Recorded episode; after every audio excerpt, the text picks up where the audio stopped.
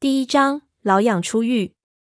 这句话才短短的几个字，却把我的思绪全部都吸引了过去。鱼在我这里？什么鱼？难道是蛇眉铜鱼？从古墓石刻上图案来看，这种奇怪的铜鱼应该是三条首尾衔接在一起。现在我手里有两条，确实应该还有一条和我手里的配成一套。这句莫名其妙的话的意思，会不会是想暗示那最后一条鱼在他手里？这条信息的发布者，他既然有这张照片，又知道鱼的事情，会不会当年失踪人里的其中之一？我仔细翻了一遍这张网页。看发布的时间，应该是在两年以前。亏得这个网站没有倒闭，不然这条信息肯定早就消失在互联网上。信息除了这一句话外，没有任何署名和联系方式。我感觉到一种不和谐。既然是寻人，又不留下自己的联系方式，这不白搭吗？我变着花样在 Google 里搜索，希望能找到更多的信息。但是搜来搜去，就这么一条是和这个有关系的，我不由沮丧。不过这已经是很大的发现了，至少可以说明，在两年前还有人在关注二十年的事情。那么这个人到底是谁呢？不久，这该死的风暴终于过去了。风暴过去后第二天，就有穷沙轮从文昌的青兰港过来。我们见这里待无可待，就收拾行李准备回去。临走的时候，我们去军医卫生所找阿宁，他却已经不见了。问那医生，他说几天前有一群外国人顶着风暴突然过来，将他接走了。他以为是我们一起的，而且大风刮了电话线，他们那一区的一直没修好，所以一直没通知我们。我心里明了，必然是阿宁在岛上的接应将他带走了。这几天风暴封闭小岛，我们就是有心阻止，没有办法。胖子大骂说：“便宜了他！”我却不由得松了口气。本来我就不知道应该怎么处置他，不可能杀了他，又不会严刑逼供。这样的情况正中我的下怀。走就走吧，反正他也没拿我们怎么样。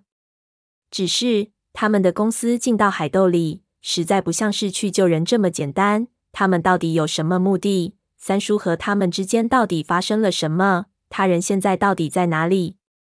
这些隐藏的秘密，不知道何时才能浮出西沙蔚蓝宁静的海面。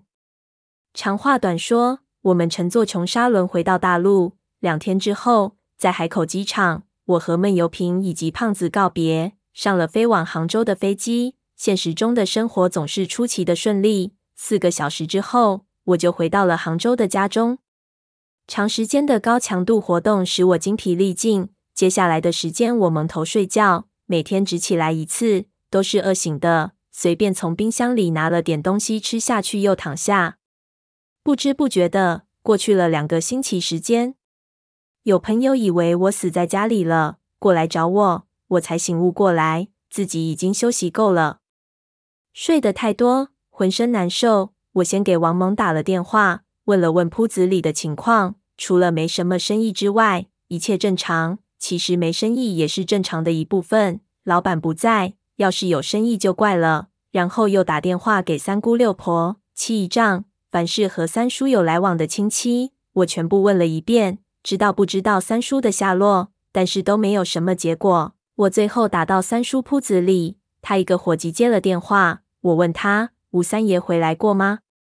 伙计迟疑了一下，说：“三爷是没回来过。”不过有一个怪人说是你的兄弟，非要我们告诉他你在什么地方。我不知道他什么来路，不过看他滑头滑脑的，不像是个好东西，就给你打发了。他临走的时候留了个电话号码，你要不打过去看看？我呆了一下，心里觉得奇怪的。我各方面的点头朋友很多，但是能想到去三叔那边找我的，倒也数不出几个来。想了一下，问他那人多大年纪？这我可说不准，大概和你差不多，比你老成点，板寸头，三角眼，鼻梁挺高的，架着副眼镜，戴着个耳环，看上去不中不洋，不伦不类的。不伦不类，我重复着这几句话，心说到底是谁啊？想着，忽然心里一跳，问那伙计道：“那人说话是不是不太利索？”对对对，那家伙一句话要结巴个十几次才讲完。我心里一乐，已经知道对方是什么人了，忙把电话号码要了过来，随即打了过去。不一会儿，电话便接通了，里面传来了一个既熟悉又陌生的声音：“谁？谁？谁啊？接吧。”我呵呵一笑，说道：“我操你的蛋，连我的声音都听不出来啦！”他愣了一下，发出几声兴奋的声音，大叫：“三三三年没听你说话了，当然听听不出来了。你看你那嗓子，还真发育了。”我不由心里发酸。只想掉眼泪，骂道：“你还有脸说我？几年一点音信也不给我，我还以为你死了呢。”电话对面那个就是老痒，他真名叫什么我已经忘记了。我和他从小穿同一条裤子长大，什么事情都一起干，有段时间好的几乎像一个人。他家里比较穷，大学毕业后找不到工作，就到我铺子里来打工。别看他这人嘴巴不利索，特别会忽悠人。两人臭味相投，胡乱经营，日子过得倒也逍遥自在。不料三年前，这小子不学好，跟着一江西老表去秦岭那边盗豆玩儿，结果被逮住了。那老表就被直接判无期，他靠一张嘴忽悠来忽悠去，把自己忽悠成一个受到社会不良势力蒙骗的大好青年，结果就捞了三年有期徒刑。刚开始一段时间，我还想去见他，可是这小子死要面子。就是不肯见我。后来我搬了家，就这么断了联系。没想到他现在竟然出狱了。说起来，他会去盗豆，我也有很大的关系。我自小就在他面前吹嘘着爷爷如何如何厉害，还拿着爷爷的宝贝在他面前炫耀。估计那时他就动了盗豆的歪脑筋了。这小子胆子贼大。小时候我出主意他闯祸，只是没想到这掉脑袋的事情，他竟然也敢付诸行动了。我和他有三年的话要讲，一打开话匣子就关不住了，直说到嘴巴抽筋，手机发烫还不过瘾。我说的兴起，对他说道：“你他娘的晚上没事吧？哥们，我为你接风，咱们去搓一顿，喝个痛快。”老杨也正说的兴起，回道：“那那感情好，老子三年没吃过大块肉，这次要吃个爽。”这事就这样拍板了，我也兴奋的睡不着觉。胡乱洗了个澡，把家里收拾了一番，就去约定的酒店等那小子。把菜单上所有大块肉的菜都点了一份。傍晚时分不到，那小子就来了。我一看，哟呵，这小子不正常，蹲了三年深牢大狱，竟然还肥了。我们二个老友见面，二话不说，先干掉了半瓶五粮液，回忆以前的生活，看看现在的情况，都不由唏嘘，直喝到酒足饭饱。桌面上盘子底朝天，才发现已经说的无话可说了。我那时候酒也喝多了，脑子犯混，就说起了他当年犯事的事儿，打着饱嗝问他：“你实话告诉我，你当年到底他娘的盗到什么东西？你那江西老表竟然还被判了个无期。”话一出，我就后悔了，心说我提这事情干什么？等一下勾起他的伤心事情，我还不好圆场子。没想到他一听我问，竟然面露得意之色，扣着牙说：“我倒出来的东西，嘿嘿，邪门的很。不是，是我不告诉你。就算我告诉你了，你也不知道。”我看他看不起我，大怒：“你拉倒吧，老子可不是三年前的毛头小子了。唐宋元明清，只要你能说出形状来，我就能知道是啥东西。”老痒看我一本正经的，笑道：“就。”就你那熊样，你还唐宋元明清？说着，他就要用筷子蘸着酒，在桌子上画了个奇怪的形状。你你见过这东西没？我醉眼朦胧，看了几眼也看不清楚，只觉得像一棵树，又像一根柱子，骂道：“你个驴蛋，蹲了三年窑子，画画一点也没长进。你画的这个叫啥？整个一棒槌。”老痒说道：“你你你就凑合着看吧。”就你那那眼神，也就只配看这种画。我仔细看了一下，实在是画得不知所云。对他说：“鬼知道你画的是什么？你看这几个分叉，你的意思是花纹吧？画的和树杈似的，这画太次，我看不出来。”老痒得意的一笑，压低着声音，很神秘的对我说：“你还别别说，这就是树杈，手腕粗细的青铜树杈。我一听，哟呵，这家伙原来还倒了个青铜器出来，这真是不要命了。给他判了个三年，还真是算已经赚了。对他道：“这东西得多重呀，你小件的东西不到，到个重然大物，这不找歹吗？”他拍了拍我的肩膀，包了一个葱爆芋奶，丢到嘴里，说道：“你不了解当时的情况，那地方和你想的不同，说起来就话长了。”我对青铜器略有研究，琢磨着他画的那个东西，想起前不久在三星堆挖出来的那几棵青铜森神树。还真有点像。三星堆是古蜀的遗迹，严格说来，已经不算是我们古董买卖能涉及的范畴了。年代太远，过于珍贵，价格开多少都不算高。要是老养去的地方有这东西，那也不知道该说他是走运还是倒霉。我一下子对这东西发生了兴趣的，我就问他当时经过是怎么样的。他喝多了，也没想过隐瞒，一五一十就说了出来。他们那时候进秦岭已经走了十几天，除了满眼的原始森林，什么也没找到，几乎进入了弹尽粮绝的境地。老养和他老表其实都没有盗墓的基本常识，只是怀着满腔的热情。此时他老表已经心灰意冷，打了退堂鼓。老养一直坚持着，才没有马上折返回去。这一天，他们跋涉到了一个隐藏在崇山峻岭之中的山谷。这样的山谷，这几天他们不知道见过多少了。不过这一次，老养却发现这里有点不同。这里的地理环境非常奇特，海拔很低，温度很高。在山谷的中心，有一片地域广阔老榕树林海。哇，那林子也不知道里面有多少棵食人无法环抱的榕树。遮天蔽日，榕树根爬满了地面，几乎没空隙可走。老养的老表一看这情景，就觉得不太对劲，榕树林能长成这样的规模，不像是自然形成的。的仙里有句老话，叫“闲得不长高，日上九八桥，秃山不茂林，必有沙泥桃”。就是说，草和树生长的不正常的地方的底下或者四周就可能有问题，也许会有古墓。榕树根细如蛇，互相缠绕，林子比一般的树林要密集很多，进入恐怕会吃点苦头。但是想想这一次来吃了这么苦头，什么也没捞着，他老表心里也不舒服，心一横，就带着老杨走了进去。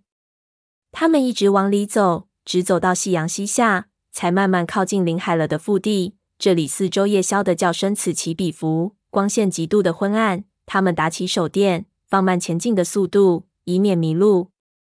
就在这个时候，他老表给什么东西绊了一下，差点摔倒。老痒忙扶住他，转过身一看，原来是脚下的榕树根包里裹着什么东西，高出了地面一块。他们用短斧砍掉那榕树根包的几根根须，把里面的东西暴露出来。用手电一照，原来是一个的长满青苔的石头人，看服饰似乎是两汉以前的风格，浮雕着十分精美的图腾图案。这个石头人的出现，让老养他们马上意识到。这个林子确实存在着什么东西。老古话说的果然没错。他们在石头人的四周四处查看，很快他们便发现这里的榕树林地表的落叶泥下面埋着很多大型的石板，似乎是一条古道的遗迹。那石人就位于在古石道遗迹的一边，似乎是这条石道的守护俑。这样的格局，会不会是皇陵的神道？老杨想。还在外面几十里外那小村子的时候，有老人说这里的山里埋了好几个西晋后，难不成辛苦了这么多天，真给他们碰上了？要是真的，那这几天受的苦可真值得了。他和他老表两个人商量一下，决定先顺着古道找找看，如果附近有古墓，必然还有什么痕迹。他们顺着古道跋涉，又走了好几个小时，进入了临海的中心地带。在石道的两边，他们又发现了不少石人的遗迹，有的横道在石道上，有个给裹进了树的内部，都长满了青苔。神道的痕迹越来越明显。老养他们暗自兴奋，加快了脚步。可奇怪的是，越往顺着古道前进，四周气生根却越走越密集。到了最后，老养他们不得不将根须砍断，才能勉强通过。似乎这里的树木不希望有陌生人走这一条道路。这样一直走到了后半夜，精疲力尽之下，前面的树缝中才出现了月光。老杨感觉可能食道的尽头到了。他们翻过大堆的乱石头，砍断了最后一根气生根，从榕树林里钻了出来。一下子，月光下，一个巨大的向下凹陷的倒金字塔形的石坑出现在了他们的视野里，足有一个足球场这么大，形状就像一个巨大的豆，扣在森林的中间。坑四边的坡面给修成了阶梯，足有一百来阶，通向坑的底部。老痒当时看得几乎傻了，他从来没想到石道的尽头竟然是这么壮观的古建筑遗迹，只觉得心跳加速度，几乎双腿发软，想跪下来。给这个坑磕头，但很显然这里并不是古墓。那这里是什么地方？又是哪一个朝代遗留下来的？老养的老表颇有一些道行，看到这情形也是十分的震惊，对老养说道：“这里肯定是和一种祭祀仪式有关，看上去是个祭坛。我们快下去看看祭祀坑有没有什么冥器。”这时候天上已经起了白眉月，光线非常晦涩。他们打起手电，以免给蛇一样的根须绊倒，忐忑不安地顺着石阶向下，来到坑底。这整个坑四周都给四周榕树的气生根掩藏住了。如果不是跟着古道，就算在边上走过，也找不到这里。而坑里面的石板也几乎都裂成拼图玩具，大量的根须从石头里挤出来，又插进边上的缝隙里去，整个遗迹已经给破坏得面目全非。坑底也覆盖上了厚厚的一层杂草，只有少数地方才有露出下面青色石板的痕迹。杂草都有半人高，他们用砍刀一边砍着一边前进，不久便来到了祭坛的中心。祭坛的中心有一个被一圈石头围起来的土井，土井大概有十多米深，手电照下去，底下也全是草。他们用绳索下到井底，先是四处找了找，见没有什么东西。就直接打下洛阳铲子，第一铲打到了十五米，没有见底。老痒拔了出来，拍碎泥块，发现带出的泥里面混着炭灰，好像焚烧过大量的东西。而炭灰里面，他们还发现了几粒陶器和玉片的碎片。腐泥里的炭土是焚烧祭品时候的遗迹，而这些烧剩下的陶器和玉片，都是当时的祭品。看来这个土井是当年祭祀死者的时候焚烧祭品的地方，而且还不止一次的使用过。老痒这时候已经按捺不住自己的兴奋了。在历史上，在祭祀的时候，往往会焚烧大量的精美青铜器和玉器。如果能挖出来一两个，他们真是发财了。他们开始用铲子挖掘起来，轮流开工，不知疲倦。不一会儿，就在坑底挖下去大概七米。大量的玉器和陶器的碎片给挖了出来，连数都数不清楚。什么玉片、玉柄、陶罐子、陶壶，几乎什么都有。很快，一边就堆了一堆这种东西。可惜的是，大部分的玉器和陶器都是破损的，这在市面上价值不大，这让老养他们很失望。而最失望的是，没有他们想要的青铜器。他们不死心，继续挖着。很快挖到了十米的深度，还是没挖出什么好东西。而掷土坑挖到十米以上一点就已经是极限了，再挖就得考虑到盗洞的坍塌问题。他们不得不停了下来。他老表还是比较谨慎，说挖了这么久都没东西，恐怕这祭坛祭祀的时候没有用青铜的祭器。别挖了，捡连破烂回去也能回本了，算我们倒霉。可是老痒不甘心，不管他老表怎么说。他还是要继续开挖。他让他老表上去，自己一个人又挖了大概两个小时，一直挖到十四米多。忽然，当的一声，他的铲碰到一块金属的东西。老痒和他的老表互相对视了一眼，俯下身去一看，土坑的中心部分出现了一个暗绿色的凸起。果然有青铜器。老痒心里咯噔了一声，手都颤抖了起来。他老表欢呼了一声。扔掉铲子就跳进坑里，两个人开始用手去挖这个土器。很快，一个奇怪的东西便出现在了他们眼前。那是一根青铜的棍子，但是具体是什么感觉不出来。他们剥掉表面的炭土的时候，一根精致的青铜铸造的树枝出现在了他们面前。他们两个大喜过望，从来没见过这东西啊！那肯定值老钱了。忙撒开膀子想把这东西挖出来。他们用手向下挖了几公尺，没有见到底，拔了拔不出来，就用铲子挖，一路挖下去，只挖到又是六七米。那青铜树枝还是没有见到底的样子。老痒开始觉得奇怪起来。做古董的经历告诉他，很少有超过三米高的青铜器，但是眼前的这东西，按照保守估计，最起码也得有二十米高，这太不寻常了。这泥下面到底还埋了多少？盗洞已经将近二十米深，再挖肯定的他。但是空手回去实在是让人不爽。两个人一头雾水，待在那里，不知道怎么办好。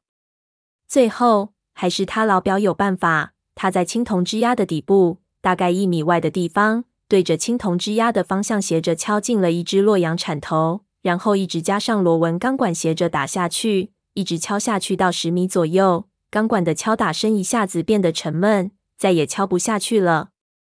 老痒说到这里，表情都有点不自然，点上一烟，狠狠吸了口气，说道：“那就是说，最起码那青铜支压在你下面的部分还有十米左右的长度。”那就是总长最起码是三十米，这么大的东西，就算挖出来也带不回去了。我听了啧舌，觉得他说的有点夸张。河南安阳侯家庄武关村出土的司母戊鼎，是我国现存最大的青铜器，也只有一米多高。当时要铸造这样大的东西，已经需要将近两三百人同时协作了。要铸造三十多米高的青铜树，岂不是要上万人才行？但是看他说的这么多，也不好去反驳他，问道：“那后来怎么样？有没有继续挖下去？”老痒道：“没有，我是想挖的。我那老表却突然说，这东西可能是神物，说不定真的是从的里长出来，不能挖了。后来我一想，再挖也太不保险了，就放弃了。你说怪不怪？我估计这树杈还是一大青铜器的一部分，下面的东西。”可能更大，要全刨出来，恐怕得震惊世界。我奇怪道：“那就是说你没把那青铜树搬出来啊？你是怎么被逮到的？”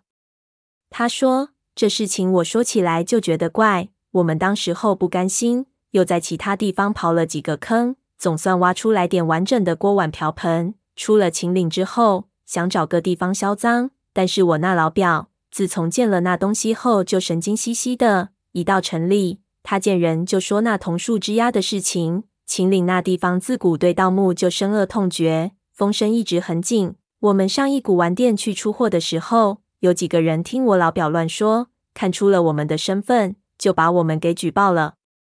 幸亏逮我那公安和咱们是老乡，一看我还年轻，就让我咬着说被人骗了，才勉强判了三年。我那老表本来也就四五年，没想到他疯了一样。把以前盗斗的事全部抖了出来，就给判了个无期，差点就毙了。我呃了一声，那你真是被盗家了，忙活这么久啥也没捞着。我告诉你多少次了，不要就地销赃，你干的是外八行的买卖，跟当地人犯冲，这叫现世报应。老痒神秘的一笑，说：“我我也不算是啥也没捞捞着，你看这东西。”丁说着就指了指他的耳环。